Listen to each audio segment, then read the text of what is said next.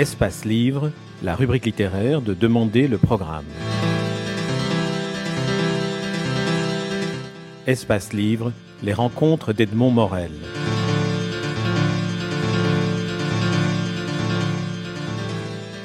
Michel Lacroix, vous publiez aux éditions Robert Laffont dans une collection qui s'intitule Réponse le l'essai intitulé Se réaliser sous titre Petite philosophie de l'épanouissement personnel. Alors voici un livre essentiel et roboratif. Cette petite philosophie se lit d'une traite et à chaque phrase le lecteur est saisi par la pertinence du propos. Vous êtes un pédagogue d'une limpidité cristalline, Michel Lacroix. D'emblée, merci pour nous prodiguer autant de clarté et autant de curiosité à l'égard de cette réalisation de soi que vous considérez comme l'idée force du XXe siècle. Euh, Je crois que c'est l'idée force du XXIe siècle, euh, parce que au fond, depuis, depuis deux siècles, cette, cette idée est montée en puissance. Elle a été élaborée euh, d'abord par les romantiques, par les philosophes du 19e, par ceux du 20e siècle, euh, l'existentialisme en particulier, mais le marxisme aussi, le personnalisme, autant de courants qui ont euh, contribué à euh, lui donner son, ses contours. Et euh, cette idée a été en quelque sorte renouvelée il y a une quarantaine d'années grâce à l'apport de Abraham Maslow et de Carl Rogers, deux pères fondateurs du mouvement du potentiel humain en Californie. Et, elle arrive maintenant peut-être à son point de d'éclosion maximale. Je pense que c'est une, c'est une idée, c'est un rêve qui, qui concerne tout le monde. Vous parlez d'une euh, petite philosophie. Est-ce que je peux comprendre ça comme étant une philosophie accessible à tous, ce qui est le sentiment que j'ai eu? C'était le but, je vous remercie de dire cela, c'était effectivement le but que j'avais de faire non pas un traité académique, universitaire, euh, rébarbatif sur la, réalisation de soi, mais de faire une espèce de guide, de guide philosophique. Pas un guide fait de, recettes euh, pratiques comme on en voit parfois dans des livres de développement personnel, mais un guide philosophique dans le sens où euh, j'essaye de suivre l'individu, d'ailleurs tout, être, tout être humain, dans dans le mouvement de son, épanouissement, en, décrivant le chemin qu'il parcourt et en m'appuyant pour décrire sur ce, chemin sur l'enseignement des philosophes et des écrivains du 19e et du 20e siècle.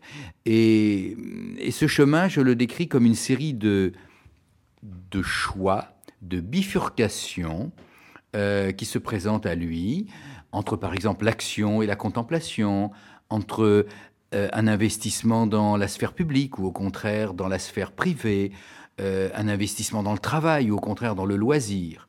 Donc c'est une série de bifurcations. Il y a des choix à faire pour l'individu qui veut se réaliser et il y a également des obstacles qu'il rencontre sur son chemin et qui, qui peuvent dénaturer la réalisation de soi. Se réaliser, la réalisation de soi, c'est un concept qui est réservé non pas à la formation initiale, mais au développement de quelqu'un qui est déjà formé, qui est adulte, qui est cultivé, en général qui est plutôt bien dans sa peau, mais qui voudrait acquérir une sorte de, de supplément d'être.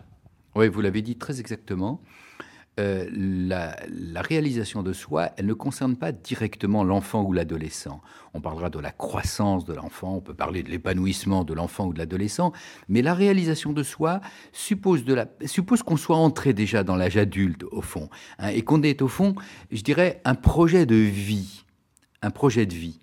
Euh, d'une part, et d'autre part, la réalisation de soi suppose de la part de l'individu qu'il est atteint, sinon sinon le bien-être total, mais du moins une forme de bien-être qui fait qu'il n'est pas trop dépendant de ses sentiments négatifs. Je veux dire que si, je suis euh, trop en, en, but, en proie à des sentiments négatifs, à des traumatismes passés, à des manques affectifs profonds, à l'angoisse, à la dépression, à l'anxiété, euh, à la haine, à la jalousie, à des si, les, si les passions mauvaises me, rongent, je ne peux pas entrer dans une démarche de réalisation de soi.